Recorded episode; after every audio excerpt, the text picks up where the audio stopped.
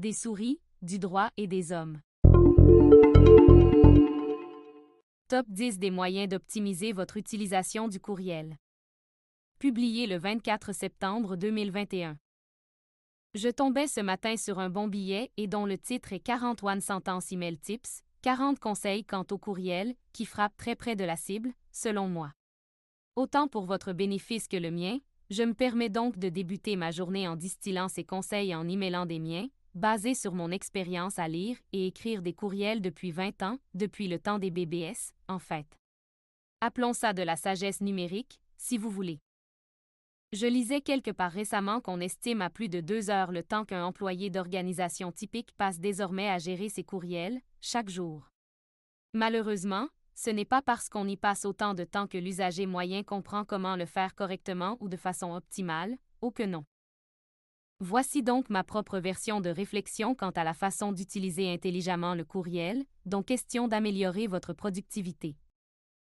Pour réduire le temps que vous dévouez à gérer des courriels, envoyez en moins, vous en recevez moins. Réfléchissez avant de consentir à ce qu'une organisation vous place sur sa liste d'envoi, d'infolettres, par ex, chaque courriel reçu siphonne potentiellement votre énergie, votre attention et du temps. Connaissez, entraînez et utilisez intelligemment votre appli de courriel. En 2021, gaspiller son temps à manuellement classer, étiqueter et ou supprimer des courriels est totalement injustifiable.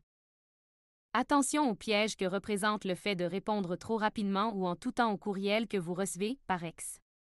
Instantanément ou à 21. 00 plus chaque réponse du genre entraîne votre interlocuteur à s'attendre au même traitement de ses courriels à l'avenir, c'est une simple question de conditionnement. Commencez toute nouvelle communication en déterminant si le courriel est un mode approprié pour cet échange spécifique, un texto, une visio ou un appel serait-il plus efficace, tous les échanges ne se prêtent pas nécessairement bien à un échange par courriel. Si le courriel s'avère effectivement approprié, choisissez minutieusement le S destinataire, S évitez de placer en CC, copie conforme, un grand nombre de destinataires superflus, sans y réfléchir, afin d'éviter de gaspiller leur temps, c'est un manque de respect. Intitulez vos courriels avec un sujet décrivant réellement son contenu, du me direz-vous, mais vous seriez surpris du nombre de courriels reçus arborant des titres tels message.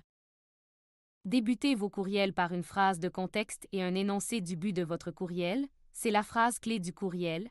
Quelle est l'action, la réponse ou l'information que vous désirez obtenir? Dans le corps de vos courriels, soyez bref, autant dans vos phrases que dans vos paragraphes, en évitant les courriels trop longs, au besoin, Placez les détails dans une pièce jointe. Faciliter et accélérer la compréhension du destinataire en utilisant amplement d'espace, de listes de points identifiés par des puces, bulets, en retrait, etc.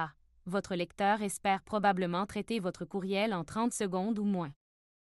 Bien que le courriel s'avère un moyen de communication extraordinaire, bon nombre d'usagers continuent de mal l'employer.